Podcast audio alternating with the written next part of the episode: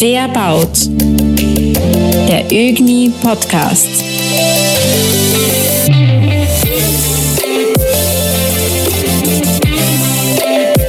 Liebe Zuhörer, nach einem aufregenden Jahr 2022 darf ich Sie zu unserer Weihnachtsausgabe des ÖGNI Podcasts Verbaut begrüßen.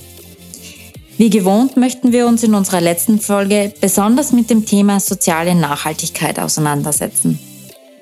Orte der Begegnung zu schaffen, wo gegenseitige Unterstützung und ein achtsames Miteinander im Mittelpunkt stehen, ist wichtig.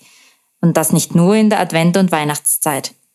Ich freue mich, dass unsere Einladung Frau Nora Deinhammer, Geschäftsführerin des SOS Kinderdorf Österreich, gefolgt ist und mit uns über alltägliche Herausforderungen, Krisen, aber auch schöne Erlebnisse mit den Kindern spricht.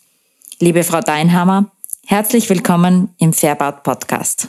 Wir freuen uns sehr, liebe Frau Deinhammer, dass Sie heute bei uns in der, in der Tribüne, in der Grau, äh, angekommen sind und mit uns unseren Weihnachtspodcast zu machen. Und für alle Zuhörer, die jetzt glauben, äh, unser Teammitglied Anna Vera Deinhammer äh, wird heute interviewt. Nein, das ist nicht der Fall. Sie sind die große Schwester, habe ich gehört, die Nora. Genau, die Deinhammer. große Schwester.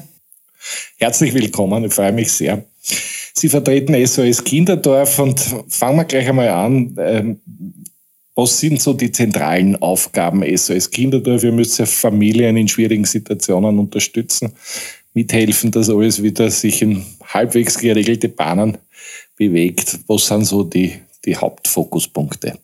Ja, hallo zuerst einmal auch von meiner Seite. Ich freue mich auch sehr, heute in einem ganz neuen Umfeld äh, da, da zu sein.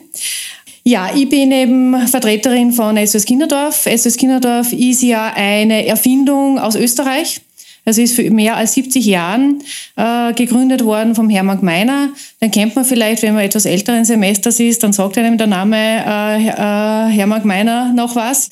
Der Hermann Gmeiner hat äh, in der Nachkriegszeit äh, festgestellt, dass viele verlassene Kinder sich in den Straßen Innsbrucks, er hat damals äh, begonnen, Medizin in Innsbruck zu studieren, hat damals viele verlassene Kinder äh, gesehen und hat sich gedacht, auch aus seiner eigenen Geschichte äh, heraus, Familie ist, ist wichtig für Kinder, ist ganz wichtig, ähm, ein liebevolles Zuhause zu haben, dass Kinder äh, gut aufwachsen können. Und da hat er sich gedacht, da da gilt es was zu machen. Und wir, wir würden heute sagen, er hat dann so ein Social Startup äh, gegründet, also ein Social Business. Man muss sich ja vorstellen, so äh, Ende der 40er Jahre waren äh, die Fremdunterbringungen, wie man, wie man sagt, äh, von Kindern sehr institutionalisiert und auch noch sehr militärisch ausgerichtet. Also das waren Heime, die sehr, ja, also wo ein sehr, sehr starker Drill geherrscht hat. Und da war das Konzept der Kinderdorffamilie ähm, was wirklich Revolutionäres. Ja, und das hat der Hermann Gmeiner mit äh, einem Team, also er war nicht alleine, wo sehr starke Frauen ihn dabei unterstützt haben, dann ein erstes äh, Kinderdorf in Tirol äh, zu errichten.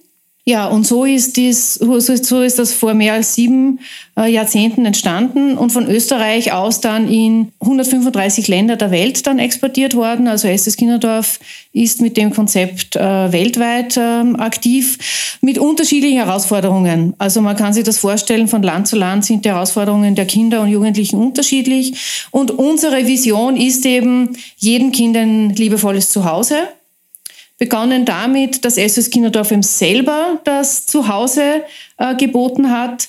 Und das hat sich aber mittlerweile sehr stark verändert, dass wir sagen, für uns ist es wichtig, dass wir einen Beitrag leisten, dass idealerweise alle Kinder ein liebevolles Zuhause haben.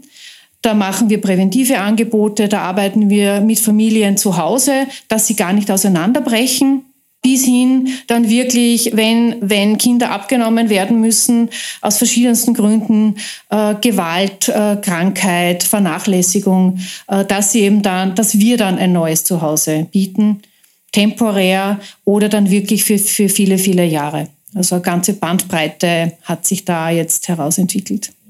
Wir leben in der letzten Zeit in sehr herausfordernden Zeiten.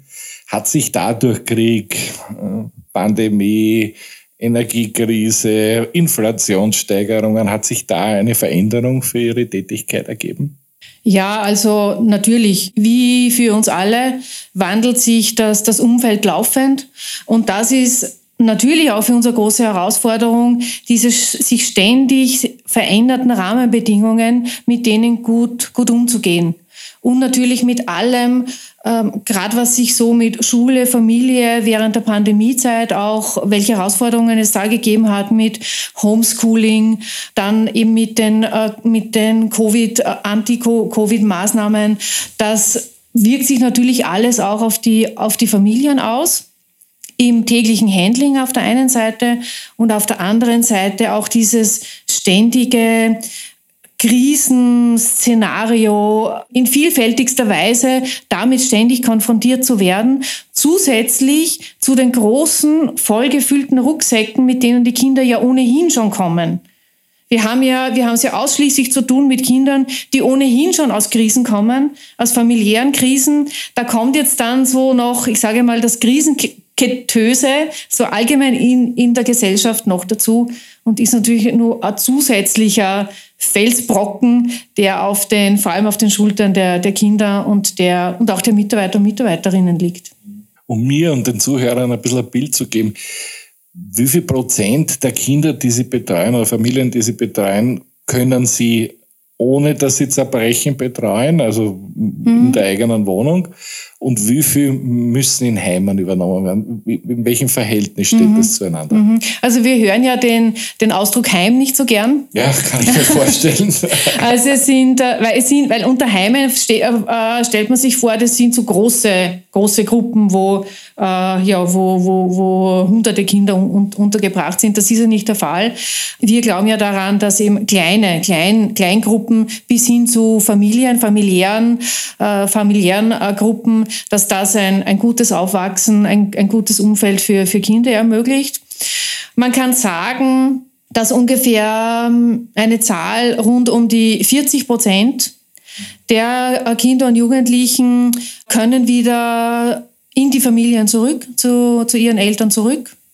Und von den absoluten Zahlen, wenn man die hernimmt, ungefähr 1700 Kinder und Jugendliche sind übers Jahr bei uns, also sind, sind, sie finden hier wirklich äh, ein, ein, ein neues Zuhause.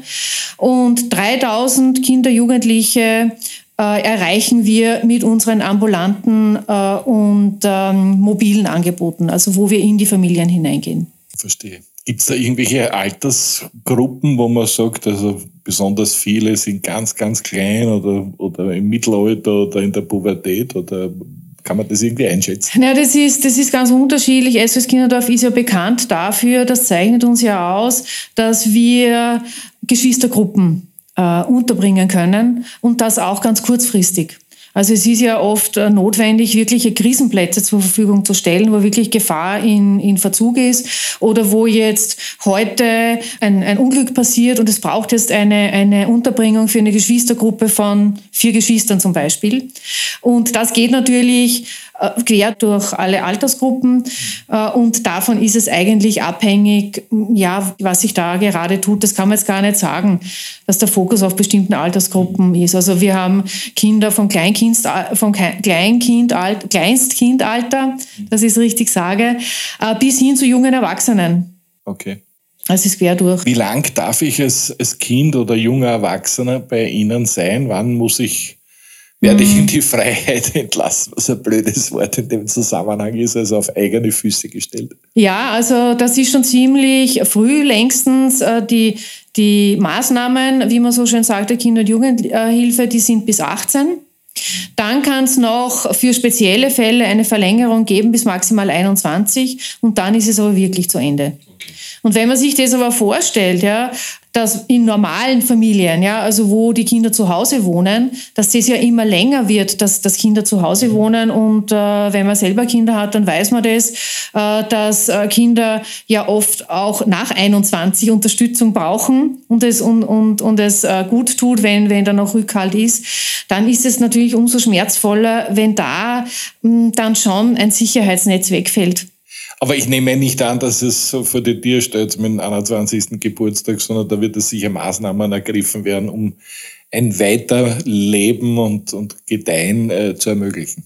Umgekehrt, also ich würde sagen umgekehrt, wir bereiten die Kinder und Jugendlichen, wir beginnen sehr früh, äh, sie darauf vorzubereiten, dass sie ein selbstständiges Leben idealerweise führen können. Mhm. Also es gibt bei uns, das, das nennt sich dann betreutes Innenwohnen, betreutes Außenwohnen. Also der, der, der Werdegang, ja, wenn, wenn, wenn, ein, wenn ein Kind äh, länger bei SOS Kinderdorf lebt, dann ist es so, dass es in der SOS Kinderdorf Familie, wenn es noch jung ist, aufwachsen kann. Dann kann es sein, dass es in eine Jugend, ähm, Jugendgruppe sozusagen wechselt. Äh, und dann ist eben so die Vorbereitung in ein selbstständiges Leben. Das heißt, in ein betreutes Innenwohnen zu gehen. Das ist eine, eine Wohnung am Areal oder angehängt an eine SOS Kinderdorf Einrichtung. Also wo nebenan eine Wohnung ist, wo aber ständig jemand da ist von SOS Kinderdorf, wo es eben auch den, den, den ständigen Draht zu den Betreuern und Betreuerinnen gibt. Das ist das betreute Innenwohnen wo aber schon ein selbstständiges Leben und wie geht man mit den Kosten um, das ist ja das, das, das Schwierige dann wirklich, wie gehe ich mit Geld um, ja, wie gehe ich mit den Einkäufen um, wie, wie, wie gehe ich mit den Verpflichtungen um. Und dann kommt das betreute Außenwohnen, wo dann wohnen, wo sie dann ausziehen, ja, aus, aus dem, aus dem direkten Umfeld äh, in eine eigene kleine Wohnung äh, dann haben, wo es aber auch eine Betreuung gibt, also wo dann einmal in, in, in der Woche zum Beispiel der Betreuer oder die Betreuerin vorbeischaut, um eben dann so langsam die Abnabelung vorzubereiten. Sehr interessant. Man hört ja oft, äh, in den Zeitungen kann man das auch lesen, dass es viel zu wenig Männer gibt in der Kinderbetreuung, Kindergärten, Volksschulen. Wie ist das Verhältnis zwischen Männern und Frauen bei Ihnen, bei SOS mhm. Kinderdorf? Ja, da ist es schon ähnlich. Ich habe jetzt die Zahl, müsste ich nachschauen, aber bei unseren Pädagogen und Pädagoginnen ist auch der Großteil, der Großteil weiblich. Mhm. Es ist stärker dann in der Jugendarbeit, wo dann mehr Männer tätig sind, aber wir sind natürlich ein Spiegel der Gesellschaft. Also gleiche Thematik eigentlich, ja. wie, wie die anderen auch. Ja. Aber eine ganz andere Thematik bei Ihnen von all diesen fürchterlichen Vorfällen in den diversen Heimen, sei es kirchlich, sei es staatlich, sei es kommunal, hat man bei SOS Kinderdorf nie etwas gehört. Ist diese Struktur der Familie, des Zusammenhalts, der Kleingruppen das richtige, das richtige, wie soll ich sagen, äh, die richtige Medizin, äh, Missbrauch zu verhindern? Also ich, ich würde es nicht sagen, dass äh, man nie was vom Missbrauch bei Estes Kinderdorf gehört hat. Also es gibt schon auch Missbrauchsfälle, mit der, die wir auch veröffentlicht haben, also die wir auch, mit denen wir mittlerweile auch sehr transparent umgehen. Weil wenn man in so einem Umfeld tätig ist, dann können solche Missbrauchsfälle schon, schon passieren und sind vor allem auch in der Vergangenheit, wir haben unsere, unsere eigene Geschichte äh, schon sehr intensiv aufgearbeitet und wir kommen schon aus einer sehr patriarchalischen Struktur. Eben vor 70 Jahren war das so die, das, das Normale. Äh, äh, und natürlich haben sich auch diese Strukturen bei Estes Kinderdorf fortgepflanzt. Es gibt auch eine, eine historische Analyse dazu. Wir haben einen Historiker beauftragt, ähm, um unsere eigenen Hausaufgaben auch, auch äh, zu machen. Und was klar ist, es hat bei SOS Kinderdorf nie einen strukturellen Missbrauch gegeben. Einzelfälle ja, äh, das stellen wir bis, bis heute fest. Und das wird man auch nie völlig ausschließen können, ja, dass nicht was passiert. Wenn man in so einem kritischen Umfeld tätig ist und täglich mit Krisen und mit kritischen Vorfällen und mit Eskalationen zu, zu tun hat, da kann es dann schon mal sein, dass man, dass man sich falsch verhält oder, oder dass es im Vorfälle gibt, dass es Übergriffe gibt. Wichtig ist, dass es Möglichkeiten gibt, vor allem für die Kinder, dass sie sich trauen, dass sie sich jemand, jemand anderen anvertrauen können, um das zur Sprache zu bringen und dass das nicht unter den Teppich gekehrt wird. Das ist uns das Wichtigste. Denn dann kann ich es bearbeiten und dann kann ich aus Fehlern lernen. Und wir hatten schon, und diese, diese historische Analyse heißt auch, das, das war vor knapp zehn Jahren, hieß dem Schweigen verpflichtet. Denn auch wir waren in, in einer Kultur des Schweigens. Also lieber unter den Teppich kehren und lieber nicht darüber reden und schauen, dass niemand da, davon äh, erfährt, wenn es irgendwo einen, einen Missbrauchsfall gegeben hat. Mm, und ähm, dagegen kämpfen wir sehr stark an, vor allem äh, von, von unserem Führungsverständnis äh, her auch, dass wir die Mitarbeitenden ermutigen, wenn Sie Beobachtungen haben, darüber zu reden, die aufzuzeigen, weil nur so können wir dann äh, Missstände bearbeiten äh, und Vorkehrungen treffen, damit wir das Risiko, äh, das, das, das, das Risiko minimieren. Also das unterscheidet sich von, von anderen Institutionen, die Offenheit, die Transparenz und das darüber sprechen und aus den Fehlern lernen. Ja, das haben wir uns aber auch sehr hart erarbeitet. Ist und sind immer noch dran. Sind immer noch dran. Also es ist ein laufendes daran arbeiten, ein laufendes darauf schauen. Äh, und das kann auch schon manchmal wehtun. Natürlich. Ja. ja, wenn man die Dinge nicht unter den Teppich kehrt. Keine Frage. Frau Deinhammer, Sie haben vorhin gesagt, Sie geben den Kindern ein liebevolles Daheim. Was, wie definieren Sie liebevolles Daheim? Das ist eine gute Frage, denn im Grunde können das nur die Kinder selber definieren. Wir fragen auch die Kinder immer wieder, die, die bei uns sind, ähm, weil wir eines unserer Missionen ist, den Kindern selber eine Stimme zu geben. Und uns ist es wichtig, dass nicht immer nur die Erwachsenen über die Kinder reden, ja, was man ja meistens feststellt, sondern dass wir die Kinder selber zu Wort kommen lassen. Es gibt ja unterschiedliche Qualitätserhebungen, e-, Evaluierungen und da ist ganz ein wichtiger Teil davon, dass die Kinder selber zu Wort kommen und sagen, was ihnen passt, was ihnen taugt, was ihnen nicht taugt, was sie gerne anders hätten. Und das ist, das ist ein ganz wichtiger Bestandteil unserer Arbeit mittlerweile.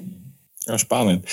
Ich meine, viele unserer Zuhörer kommen aus der Immobilienbranche. Ja. Haben Sie an, an Ansprüche an, an Gebäude, die Sie dann nutzen für Ihre SOS-Kinderdörfer? Gibt es da gewisse Raster, die erfüllt werden müssen, um, um so, ein, so ein Haus zu errichten? Oder? Ja, also es gibt natürlich ähm, äh, viele gesetzliche Vorgaben, gerade von der Kinder- und Jugendhilfe, über die können wir uns gar nicht hinwegsetzen. Die unterscheiden uns von einem Privathaus, Höhen von Geländern und äh, Größen der Zimmer, getrennte Toiletten für Buben und Mädchen. Also da, da haben wir natürlich besondere äh, Anforderungen. Und was wir jetzt auch merken, wenn wir eben neue Gebäude errichten, gehen wir ja, und da sind wir sicher dann auch beim, beim Thema Nachhaltigkeit und nachhaltiges Bauen, gehen wir ja seit vielen Jahren jetzt den Weg, dass wir natürliche Materialien und vor allem viel Holz verwenden, weil wir merken, dass dieses Klima sich sofort auswirkt auf die, die Befindlichkeit der Kinder und Jugendlichen, die sich dann in diesen Räumen befinden. Vor allem diese beruhigende Atmosphäre von Holz, das merkt man sofort. Wenn die Kinder umziehen von einem, wir hatten ja viele oder haben immer noch einige alte Häuser, die eben Jahrzehnte alt sind, 50, 60 Jahre.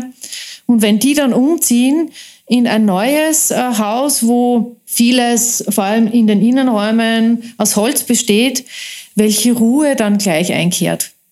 Also Sie spüren das, ja. den Effekt der Baustoffe auf die ja. Gesundheit der Menschen, psychische Gesundheit. Ja, ja, Menschen. genau, genau. Ja. Und die Kinder, die ja bei uns sind, sind ja oft sehr, sehr aufgeregt und sehr, da kann es recht turbulent äh, zugehen.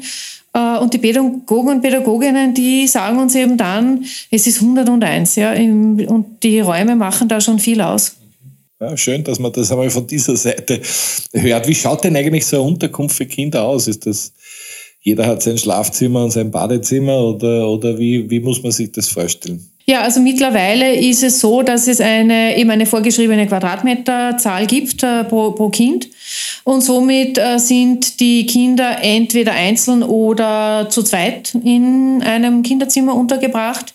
Die äh, Räume, Waschräume und Toiletten sind dann getrennt für Buben und für Mädchen, aber da hat nicht jeder sein eigenes Bad äh, und äh, so, also das ist, das ist zu teilen. Ganz wichtig ist, der zentrale Raum ist so die Küche, Das ist, glaube ich, gut nachvollziehbar. Äh, in den äh, neuen Gebäuden haben wir jetzt überall eben so über, übergangslose Räume, wo die Küche Teil dann auch des, des, des, des Essbereichs ist, wo man auch an so großen Tischen, wie wir hier jetzt sitzen, wir sitzen hier an einem so großen, so einem großen Tisch, auch unsere Esstische sind, sind äh, so groß, weil das ist so das zentrale, das zentrale Zusammenkommen. Und eine, eine Mitarbeiter hat, hat mir mal gesagt, sie ist Köchin, sie ist, sie ist äh, Putzfrau, aber die Gespräche, die sie mit den Jugendlichen führt, während sie kocht, ja, und wenn sie und während sie mit den Jugendlichen kocht, das sind die besten Gespräche. Und daher sind diese Räume, Küche, Esszimmer sehr, sehr wichtige Räume, wo auch viel pädagogische Arbeit stattfindet. Sehr interessant. Wir haben ja gerade im Moment eine wahnsinnige Inflation. Ja. Also, ja, und Energiepreise in den Himmel und mhm. dann wieder doch nicht und man weiß nicht genau, wie es weitergeht. Wie gehen Sie mit dieser Situation um?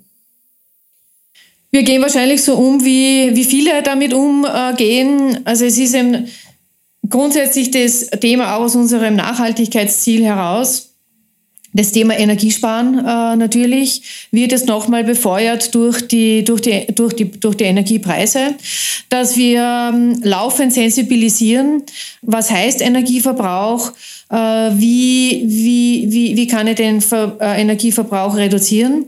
Und da ist viel Aufklärungsarbeit ähm, notwendig. Und da arbeiten wir mit ganz einfachen Tipps. Also was kann jeder Einzelne, äh, jeder Einzelne tun?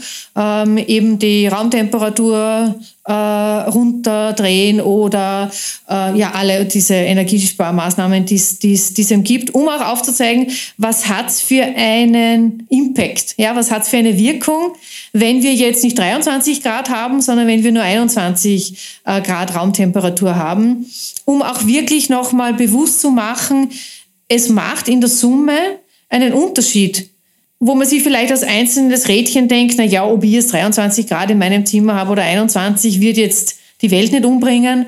Aber in Summe, äh, und das versuchen wir ähm, mittels Zahlen auch zu, zu, zu hinterlegen, also welchen Beitrag leisten wir in Richtung nachhaltiges Ziel und was können wir uns auch an Energiekosten sparen, wenn wir eben um zwei Grad zum Beispiel runterdrehen. Und die Kinder, die in ihren Einrichtungen leben, äh, die kann man dafür begeistern, für Energiesparen und Maßnahmen ergreifen. Ja. Ziehen, die, ziehen die mit euch an einem Strang? Ja, natürlich nicht, nicht alle. Ja, auch da sind wir ein, ein, ein Spiegelbild der, der Gesellschaft. Aber gerade heute hat man wieder ein, ein, ein Betreuer gesagt, Vorleben. Mhm. Ohne Vorleben geht gar nichts. Also es ist es ist ganz unterschiedlich. Ja. Es, es gibt in, den, äh, in manchen Wohngruppen oder in manchen äh, Gruppen ist es so, da sind es die Betreuer und Betreuerinnen, die sehr dahinter sind. Und in anderen Wohngruppen sind es wieder die Kinder und Jugendlichen, die sehr darauf pochen. Ja, und die das auch einfordern und die auch, die dann auch verständnislos feststellen und auch äh, eben auf, auf, auf ihre Kollegen und Kolleginnen einwirken und sagen, ja, Müll trennen, du kannst jetzt nicht alles da zusammenwerfen. Also das ist, das ist ganz unterschiedlich, aber es, es wird mehr und mehr Thema. Und vor allem auch, es hat was mit jedem Einzelnen von uns zu tun. Ja, das ist ja, auf der einen Seite gibt es das Thema äh, Klimakrise, Nachhaltigkeit so als gesellschaftliches Thema. Ja, das gibt's. Und dann ist es aber nochmal eine Übersetzungsarbeit und was hat das mit mir persönlich zu tun? Schöne Sache. Wie feiert ihr Weihnachten in den Einrichtungen? Ganz unterschiedlich. Auch da äh, die, es, die, die Familien, die gemeinsam Weihnachten feiern, ähm, viele oder fast alle Kinder haben ja äh, leibliche Eltern es sind ja kaum mehr Waisenkinder, wie man, wie man früher oder wie man heute immer noch äh, manche glaubt, dass, es, dass alle Waisenkinder sind, die bei uns untergebracht sind. Die meisten haben ja äh, leibliche Eltern, äh, mit denen sie gemeinsam Weihnachten feiern. Und das sind ganz unterschiedliche Settings. Das kann sein, dass die Eltern in die, in die Kinderdorffamilien kommen, äh, hier mm, im SOS Kinderdorf gemeinsam feiern. Es kann sein, dass die Kinder übers, übers Wochenende, diesmal ist ja Weihnachten am Wochenende, äh, zu den leiblichen Eltern fahren. Ganz unterschiedlich. Aber es bleibt keiner übrig dann allein im, im SOS Kinderdorf und alle anderen sind bei ihren Eltern. Nein, nein. Nein, also dafür sorgen wir schon. Okay. Wir wissen ja, dass, dass, dass Weihnachten ein ganz wichtiger und auch sehr kritischer, kritischer Zeitraum ist. Ja, emotional aufgeladen. Ja, sehr, kritisch, sehr ja. emotional aufgeladen. Da haben unsere Betreuer und Betreuerinnen immer alle Hände voll zu tun. Ja. Inflation, Strompreise, wie schaut es mit der Spendenbereitschaft der Menschen aus? Ja, die Spendenbereitschaft ist äh, immer noch sehr, sehr hoch. Äh, die Österreicher und Österreicherinnen und alle, die, die hier leben, spenden. Also da, da, das ist unser Rückgrat. Ja? Und das Rückgrat von SOS Kinderdorf sind die vielen äh, Menschen, die ein bisschen was geben. Ähm, das sind jetzt keine großen Beträge. Im Schnitt sind es äh, ja, 10 bis 20 Euro, äh, die aber wenn viele, viele Menschen spenden, dann kommt da schon einiges zusammen. Äh, und das ist das Rückgrat von SOS Kinderdorf. Dort, wo wir merken, was schwieriger wird, ist die Unterstützung von Unternehmen. Da merken wir, da wird es von, von Jahr zu Jahr äh, schwieriger. Ja, und man muss vieles dafür tun. Also viele, vielleicht auch Sie, äh, bekommen die, die Zusendungen, gerade jetzt vor Weihnachten, in, in, den Postkasten, wo man immer wieder hört, man äh, überhäuft uns nie, nicht so mit den Bettelbriefen. Aber würden wir es nicht machen, ja, wie, wie würden wir dann auf uns aufmerksam machen? Und wie würden wir dann zu den, zu den Spenden kommen? Viel läuft auch schon digital. Also auch da sind wir mittlerweile recht gut unterwegs. Äh, und ja, und versuchen halt wirklich immer wieder auch darzustellen, was passiert mit den Spenden. Denn Vertrauen ist das höchste Gut, dass man uns auch vertraut, dass wir mit den Spenden, die, die uns anvertraut werden, dass wir damit auch sorgsam umgehen. Und das Vertrauen haben wir zum Glück sehr, sehr, sehr, sehr stark. Und wir sind uns dieser Verantwortung aber auch äh, bewusst, dass wir uns dieses Vertrauen jeden Tag verdienen müssen. Also ich komme aus einer Generation, ich habe den Herrn Gmeiner noch gekannt. Okay. Also, ich muss sagen, dieses Vertrauen habt ihr langjährig aufgebaut ne, und, und gehalten. Ja. Das ist ja auch nicht unwichtig. Ja. ja, ja, also das ist, das ist eine zwingende Voraussetzung. Und wie gesagt, ist aber auch eine große Verantwortung, eben dieses Vertrauen nicht zu verspielen. Ja. Das ist jeden Tag unsere Aufgabe. Perfekt, das war ein wunderschönes Schlusswort. Frau Deinhammer, vielen Dank, dass Sie bei uns waren. Danke für die Einladung. Dank, dass Sie sich zur Verfügung gestellt haben für unser Weihnachtsspecial äh, bei dem Podcast. Dankeschön. Vielen Dank. Liebe Zuhörer, ich hoffe, wir konnten Ihnen einen exklusiven Einblick in das SOS Kinderdorf ermöglichen. Wir wünschen Ihnen frohe Weihnachten, viel Kraft und Energie für das nächste Jahr und freuen uns, wenn Sie uns treu bleiben. Machen Sie es gut, alles Liebe und auf Wiederhören.